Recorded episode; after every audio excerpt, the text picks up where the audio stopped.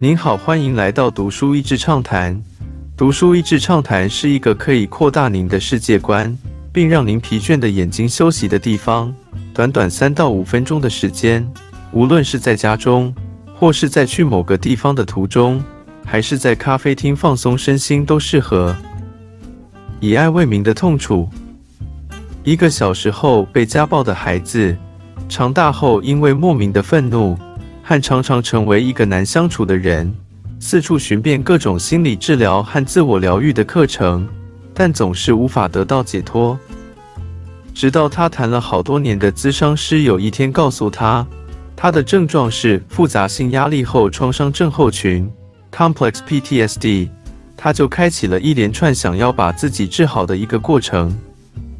看似成功家庭的背后，时空回到了小时候的他。父母是从马来西亚移民到美国的第一代，在家族的眼中是人生胜利组。父亲是贫穷家庭出生，极有读书头脑的一个优秀青年，而母亲是一位美丽并且有品味的女性。在当时的时空之下，年近三十岁的他们被当成是再不结婚就要老了。殊不知，婚姻幸福不在于年龄，而在于两人真实的关系。在这一切光鲜亮丽的背后，是每一天晚上，作者因各种的原因被毒打、辱骂，或者是要在父母的不愉快当中不断的调停，也不断的成为承担责难的那一位，被迫长大。但小孩再怎么努力，也是无法挽救大人的婚姻。首先是时常暴打他的母亲决定要离开这个婚姻了，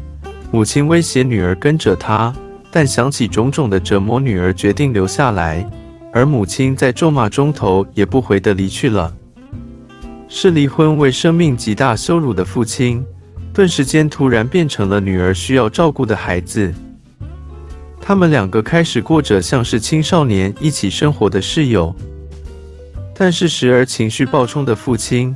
不时威胁着要带他一起自杀，逼的还是青少年的女儿要变成家长的角色。在种种的冲突之下，父亲也另寻第二春而离开家庭。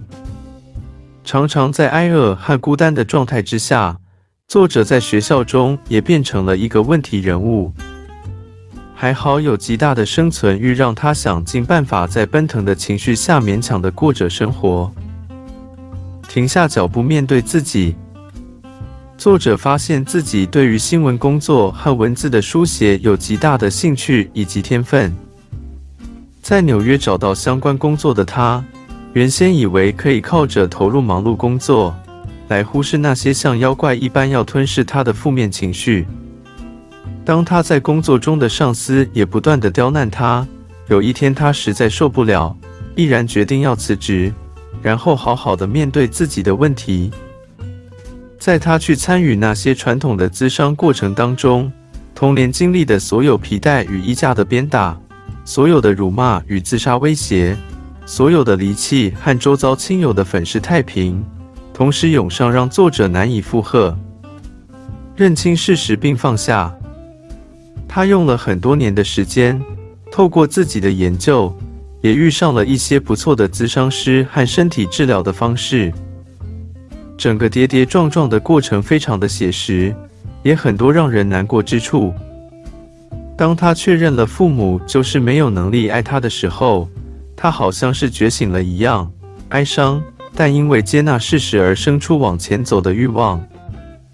在治疗的过程，他很幸运的有一位充分接纳他的另一半，并且在他们一同组成的家庭中得到归属感。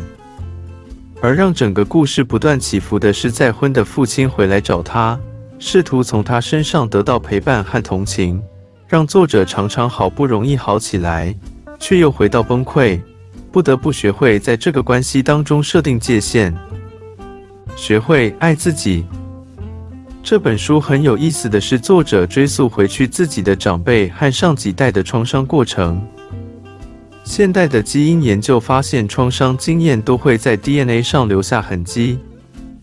作者在疗愈的过程当中，几次回马来西亚，试图从长辈们的身上听见更多不为人知的故事，包括战争与创伤的经验、似乎在一代与一代当中就这么的流传下来。